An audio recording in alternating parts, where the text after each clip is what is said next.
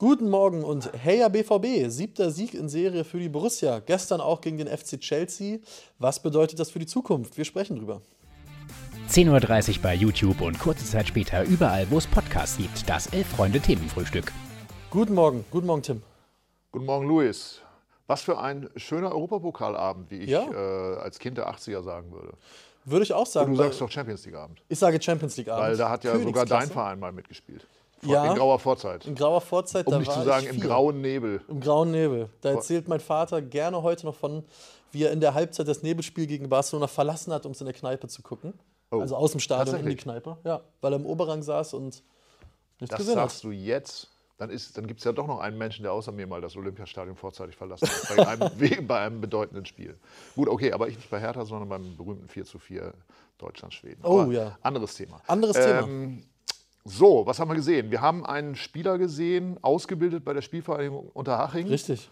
Ähm, verfeinert, man darf es natürlich nicht sagen, bei RB Salzburg und nun offenbar nach einer hm, mittelmäßigen Hinrunde, sage ich jetzt mal ganz freundlich. Mhm. Ja, ganz Weil bei freundlich. jungen Spielern bin ich ja eher, nee, bin ich eigentlich immer, ich bin eigentlich ein ganz äh, differenzierter, freundlicher Mensch. Ja, Äh, geht er jetzt ab, kann man das sagen, im wahrsten Sinne des Wortes, wie Schmitz Katze? kann man glaube ich so sagen. Also Karim Adeyemi ähm, hat jetzt allein in den letzten drei Spielen drei Tore gemacht. In der ganzen Hinrunde waren es nur zwei. Um mal zu unterstreichen, was du gerade schon gesagt hast, das war, da galt er schon so ein bisschen als gefloppt, haben böse Zungen geungt im Winter. Allerdings äh, jetzt in sehr guter Form und gestern die Stärke ausgespielt, die er halt wirklich wie kaum anderer Spieler mitbringt. Der ist einfach wahnsinnig schnell und Enzo Fernandes tat mir fast ein bisschen leid, der Weltmeister, der für 120 Millionen zum FC Chelsea kam. Äh, Im Endeffekt hat Karim Adeyemi nicht viel anderes gemacht, außer gerade auszulaufen und trotzdem war es nicht zu verteidigen. Ist das das, was Rudi Völler meinte, als er sagte, wir sind doch gar nicht so viel schlechter als die Argentinier?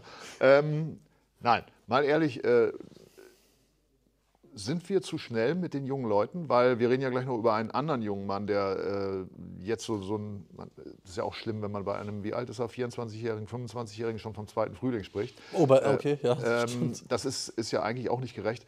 Äh, trotzdem, äh, wir haben schon eine ganze Reihe sehr toller Fußballer in Deutschland. Ja. Und ähm, man merkt, wenn man, das, wenn man die richtig anfasst, das kann auch im positiven Sinne fragil, äh, äh, sensibel anfasst, Mhm. äh, meinen, äh, dass, die, dass sie sich entwickeln, wie man das überhaupt nicht, äh, wie man das überhaupt nicht mehr erwarten würde. Ne? Ja. Und, und Adeyemi, das ist wirklich ein Spieler, ich meine, er ist ja Ureuropameister, Ja. aus meiner Sicht, der ähm, mittelfristig wirklich eine ganz zentrale Rolle in der Nationalmannschaft spielen kann, wenn er die Chance bekommt. Äh, wir reden alle über Musiala, aber das ist ein Spieler, den sehe ich da nicht so weit dahinter.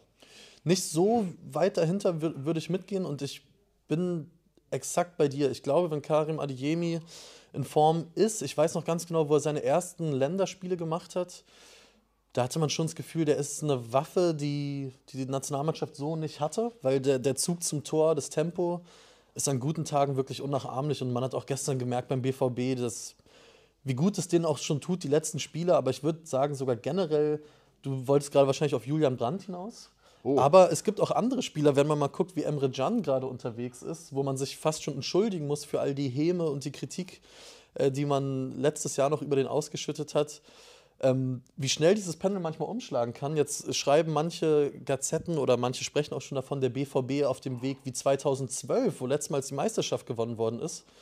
Geht das ein bisschen schnell oder ist das eine zutreffende Momentaufnahme von dieser Mannschaft, die ja wirklich gerade ein Spiel nach dem anderen gewinnt? Ob das schnell geht oder eine zutreffende Momentaufnahme ist, ist ja eigentlich im Prinzip das Gleiche, oder? Ist richtig? Ähm, wie auch immer, nein, ähm, bin ich tatsächlich noch ein bisschen vorsichtig. Ich auch, Weil äh, die, die, äh, Edin Terzic, man hatte am Anfang das Gefühl, jetzt wo er in Amt und Würden ist, sozusagen auch fest in Amt und Würden, äh, wird er dann doch relativ schnell zur Lame Duck, haben sie sich ver verpokert. Mhm. Nein, er ist der Typ, der offensichtlich mit diesen Spielern kann und er ist eben auch so ein, er hat nicht dieses, dieses überbordende Adrenalin wie Jürgen Klopp. Insofern war man dann vielleicht auch mal ein bisschen so von der, auch wieder so journalistische Außensicht, Körperspannung und so weiter und so fort. Ja, erreicht er die auch? Ja.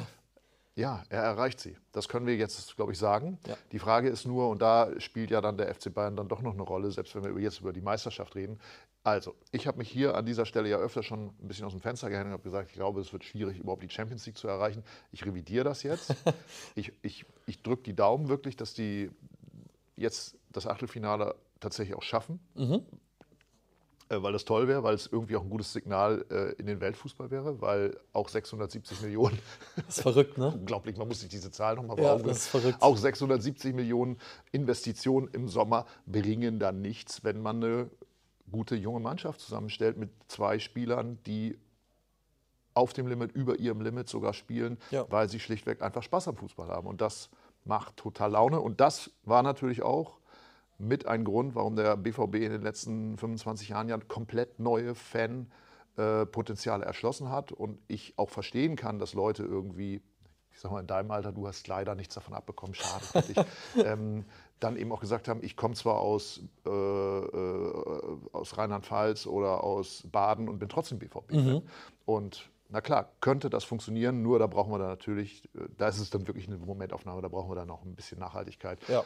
Und wir wissen, die Saison ist noch lang und lang. auch äh, kann, das kann, Ganze kann in zwei Wochen dann schon wieder kippen, weil dann eben doch die Regularien der Kommerzialisierung greifen und die teuren Spieler, du hast sie gerade den teuersten genannt, ähm, dann eben auch die von ihnen erwartete Leistung abrufen. Ja, ein guter Kom oder was heißt ein guter, so will ich es gar nicht werten, aber Mustermann schreibt in Bezug auf Adeyemi, Karim Adeyemi ist gleich Timo Werner in technisch versiert. Ist natürlich eine gewisse Gehässigkeit dabei, auch Timo Werner ist kein schlechter Fußballer. Und auch da würde ich Sind das nicht auch zwei unterschiedliche Positionen? Ja, Adeyemi kommt ja. schon deutlich mehr über den Flügel, so, auf jeden Fall. Also äh, deswegen. Aber ich, ich finde es als Vergleich trotzdem ganz unterhaltsam. Äh, was ich beim BVB oder was ich zum BVB noch sagen möchte, äh, ein, zwei Dinge. Wie oft hat man darüber gesprochen, auch ja beim BVB selbst, bis zu dem Punkt, dass Marco Reus irgendwann im Interviews nicht mehr hören konnte und fast schon Wutanfall bekommen hat? Thema Mentalität. Thema, wir wehren uns, äh, wir kämpfen, wir versuchen nicht nur alles über Doppelpass und 1, 2, 3. Und da muss man wirklich sagen, auch wenn dieses Wort Mentalität, ich glaube, man weiß, kann bis heute nicht genau definieren, was das jetzt alles eigentlich im Fußball bedeuten soll. Aber wenn man sieht, wie die gestern zusammengehalten haben, sich gegenseitig gefeiert haben, als Emre Can da den Ball von der Linie geklärt hat, das ist schon eine richtige Truppe gerade. Man hat das Gefühl, da spielt eine richtige Einheit und das ist dann eine Menge wert, vor allen Dingen auch wenn man gegen ein Team spielt, die natürlich individuell verdammt viel Qualität haben, wie der FC Chelsea, aber Dortmund hat es dann irgendwie mit eigenen Mitteln, würde ich sagen, gerissen. Ich bin immer vorsichtig mit diesem, ich glaube, man nennt das einen Nominalismus. Mhm. Ähm, also irgendjemand bringt so ein Wort auf, Burnout, Mentalität, Qualität. Ja. Du hast auch ein Wort, was du gerade hast. Früher hat äh, Andi Bremer immer gesagt, ja gut, ich sag mal. Oder, und dann haben es auch alle so nachgesprochen. Ja. Äh, ich glaube, hier geht es äh, am Ende des Tages auch um Verantwortung. Und mhm. Verantwortung für ein Team, Verantwortung für sich selbst und Verantwortung für die Aufgabe, die man gestellt bekommt. Und wenn man die dann eben auch abrufen kann, ist auch so ein Begriff, ne, der mhm, im Fußball abrufen. gerne benutzt wird. Genau. Ähm, wenn man das dann tatsächlich schafft, weil man sich vielleicht einfach wohlfühlt, weil eine Atmosphäre geschaffen wird innerhalb eines Kaders, einer Mannschaft, mhm. der dazu beiträgt, dass Julian Brandt einfach sagt, hey, scheiß doch drauf, ich mache mir nicht mehr so viel Gedanken wie früher. Ich bin doch eigentlich ein ganz guter Fußballer und der, der Trainer, der, der sieht das auch und dann geht das vielleicht wieder von selbst, was, was jahrelang oder Tage, monatelang einfach überhaupt nicht funktioniert hat. Und das ist schön anzusehen. Total. Ne? Also ich glaube, da muss man gar nicht jetzt BVB-Fan sein oder BVB-Hasser. Mhm. Da kann man einfach sagen, Spitze.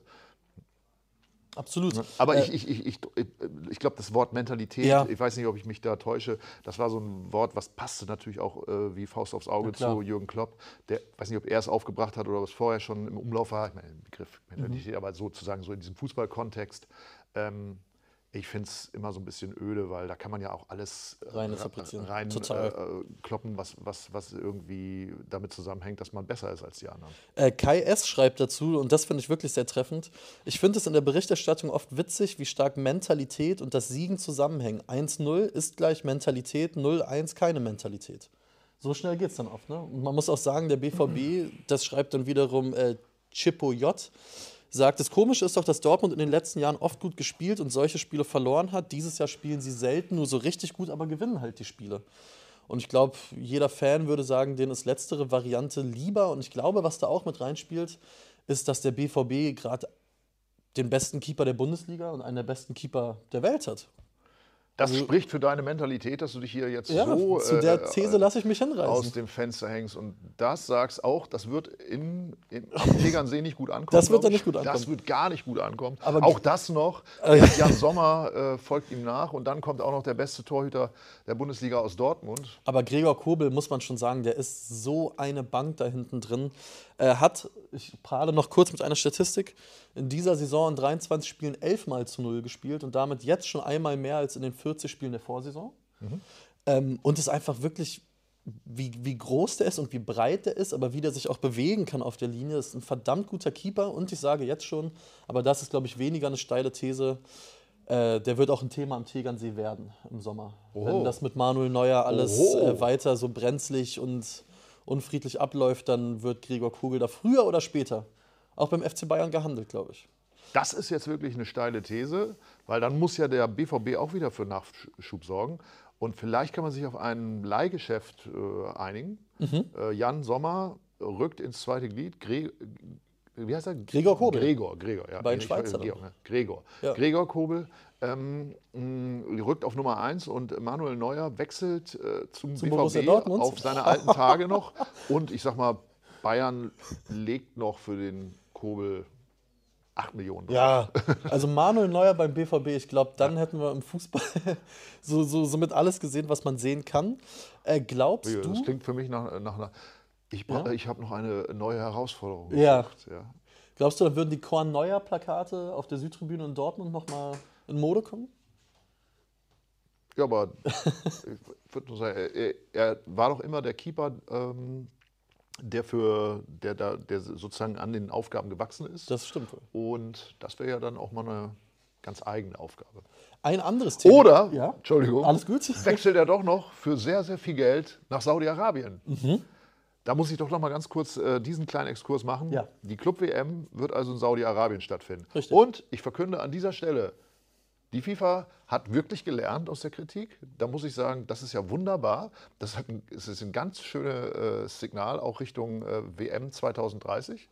Ähm, und dann, das gibt mir den Vorteil, du weißt ja, Mhm. Ja. Äh, Gnade der, spät, der frühen Geburt, Ja. dass ich mich so allmählich dann doch aus dem Weltfußball zurückziehen kann. Weil ich habe gesagt, wenn, Ja. Wenn sie das wirklich machen, ohne dass sie daran in irgendeiner Form äh, äh, Regularien, die natürlich auch mit Menschenrechten und so weiter und so fort, mit Frauenrechten etc. zu tun haben, äh, koppeln, äh, wenn sie das nicht machen, dann ist es für mich wirklich gestorben. Weil ich ja hier an dieser Stelle auch öfter mal jemand gewesen bin, der gesagt hat, Moment, wir können Katar nicht so einfach eins zu eins mit, mit unseren Verhältnissen in Einklang bringen, aber ich denke, ich bin überzeugt, dass die FIFA daraus gelernt hat. Nein, sie hat nicht daraus gelernt. sie Das nicht. können wir an dieser Stelle kurz mal festhalten. Und ähm, die Kohle wird kassiert. Ich, wird man sieht ja kassiert. auch im öffentlich-rechtlichen Sendern jetzt schon viel Werbung für Saudi-Arabien, Reiseland Ja, Saudi-Arabien. absolut. Ist dir auch aufgefallen, ne? Ja, ja. Und deswegen schauen wir mal, wie das weitergeht. Aber das nur am Rande. Das nur am Rande. Eine letzte Sache vielleicht noch zum BVB. Ähm, wenn man mal guckt, wer da gestern gespielt hat und vor allen Dingen, wer nicht gespielt hat. Marco Reus saß zum ersten Mal Mhm. in seiner langen Karriere 90 Minuten auf der Bank in der Champions League. In, in seiner Karriere. In seiner Karriere. Zum allerersten Mal wirklich 90 Minuten ein Champions League-Spiel komplett auf der Bank. Okay. Und Mats Hummels hat, nachdem er zum Jahresstart gegen Augsburg noch von Anfang an nur 90 Minuten gespielt hat, äh, sechs Minuten seitdem gespielt und in den letzten drei Spielen keine Sekunde. Jetzt frage ich dich oder überlege auch selbst mit laut, ist das gut, weil sich der BVB vielleicht ein bisschen von diesen, ich sag mal, alten, ausgedienten Führungskräften emanzipiert oder macht man da vielleicht ein Fass auf, was es gerade gar nicht braucht? Edin Terzic musste gestern nach dem Spiel auch direkt drüber reden, wie nimmt Marco Reus das auf? Äh, kann das ein Problem werden? Was glaubst du? Frage beantwortet sich aus meiner Sicht von selbst. Der Erfolg spricht für ihn. Das glaube ich Und auch. damit ist die Sache erledigt.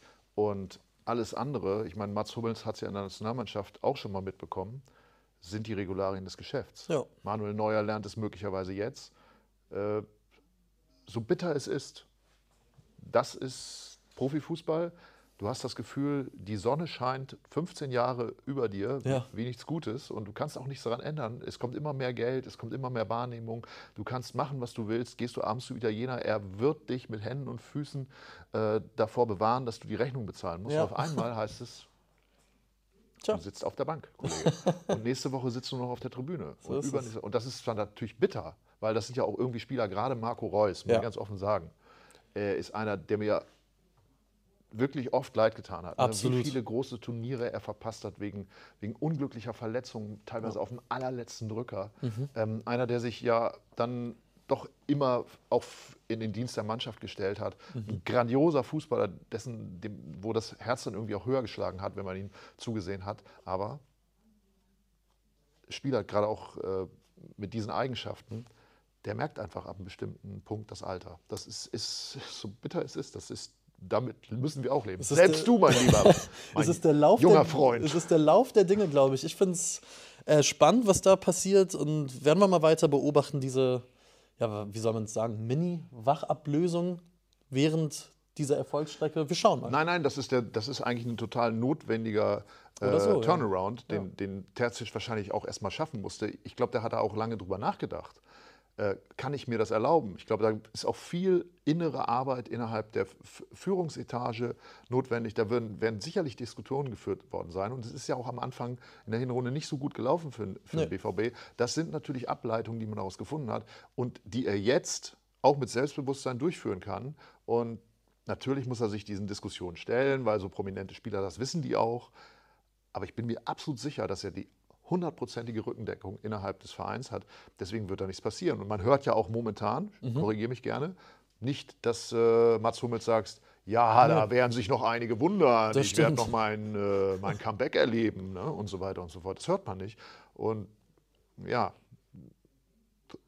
Next Station, Traditionsmannschaft. So ist es. Äh, so viel zum BVB und äh, bevor wir zum nächsten Thema kommen, lasst uns doch gerne einen Daumen da, wenn ihr hier schon zuguckt. Wir freuen uns auch über ein Abo oder wenn ihr uns als Podcast hört, über eine Bewertung oder da auch über ein Abo. Stichwort Abo. Können wir ganz kurz über den heutigen Tag reden, nämlich heute ist Hefterscheinen. Siehst du mal. So, und wie sieht das neue Heft aus? Es sieht ganz fantastisch aus. Äh, Ich weiß nicht, ob Felix Kropper jetzt das Cover in dieser Sekunde einblendet. Er tut es. Dann muss ich mich hier gar nicht so verrenken. Ich finde ja, Tim, ich weiß nicht, wie du das siehst. Ähm, du hast die Elf-Freunde-Cover, die es über die Jahre gab, noch deutlich besser äh, im Kopf als ich. Ich finde, es ist eines der schönsten. Kann man das so sagen? Wir hatten Es, vielleicht. es ist ein sehr schönes. Es ist ein sehr Das schönes, kann man, glaube ich, okay. sagen, ja. da gehen wir doch mit. Ich, äh, wir kriegen ja auch immer wieder Zuschriften von Leuten, die sagen, warum habt ihr keine Stadionposter mehr drin? Ja. Ähm, wir haben dann irgendwann festgestellt, dass wir natürlich schon sehr, sehr, sehr, sehr viele äh, Stadien äh, drin hatten. Ich glaube, St. Pauli sogar viermal, äh, Hm. ich glaube, München auch. Ähm, und deswegen haben wir das so ein bisschen eingestellt. Aber natürlich, meine, diese Optik äh, mit, machen, dem, ne? mit dem blauen italienischen Himmel darüber. Ähm, und natürlich über Neapel scheint ja die Sonne momentan, zumindest Absolut. fußballerisch. Und darüber hat Uli Hesse berichtet. Er war da, er war vor Ort, er hat sich das angeguckt. Man glaubt tatsächlich, äh, weil natürlich der Aberglaube da auch ins Kraut schießt, immer noch nicht so ganz, dass es wirklich trotz ungefähr 15 Punkten Ja. Vorsprung äh, mit, der, mit dem Scudetto schaffen, äh, klappen kann. Aber ähm, ja, wir drücken mal die Daumen, weil das ist natürlich ein faszinierender Verein, der lange, lange, lange darauf wartet, Ja. seit Maradonas Zeiten, dass da mal wieder was passiert. Und das ist ja auch, äh, das ist ja auch, eine, auch so eine wundersame Geschichte des Fußballs, ähm, da durchzumarschieren. Und Absolut. dann, ja.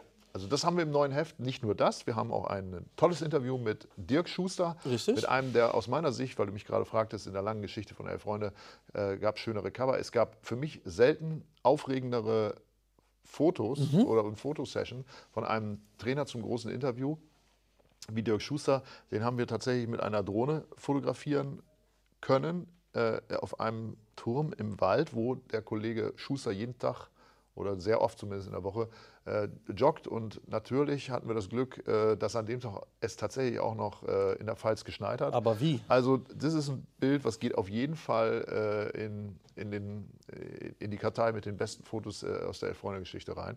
Und gut. ja, und Dirk Schuster, wer ihn kennt, der weiß, der Mann spricht Klartext und das liest sich auch ganz locker flockig Spricht runter. denn auch dein Namensvetter Tim Walter Klartext, mit Tim? dem du, glaube ich, eine nette Autofahrt verbracht Ich hatte eine nette Autofahrt, ja, wir haben, äh, ich habe eine Reportage in Hamburg gemacht, ähm, weil der HSV spielt ja, kann man sagen, auch ohne äh, Br- Vereinsbrille auf, momentan einen ganz äh, guten Fußball. Das kann man so sagen. Ist auf Aufstiegskurs. Nur wer da genauer hinschaut, weiß, dass es im letzten Jahr mal wieder ordentlich gekracht hat in der Führungsriege. Da gab es einen Finanzvorstand Wüstefeld, Mhm. der für einige Turbulenzen auf der Geschäftsstelle gesorgt hat. Mhm. Dann hat äh, Marcel Janssen, Vereinspräsident und Aufsichtsratschef, ähm, im Januar, Ende Januar bei der Jahreshauptversammlung zwei Abwahlanträge gegen sich äh, abwenden müssen. Er ist da ganz nicht knapp, also er ist mit Dreiviertelmehrheit bestätigt worden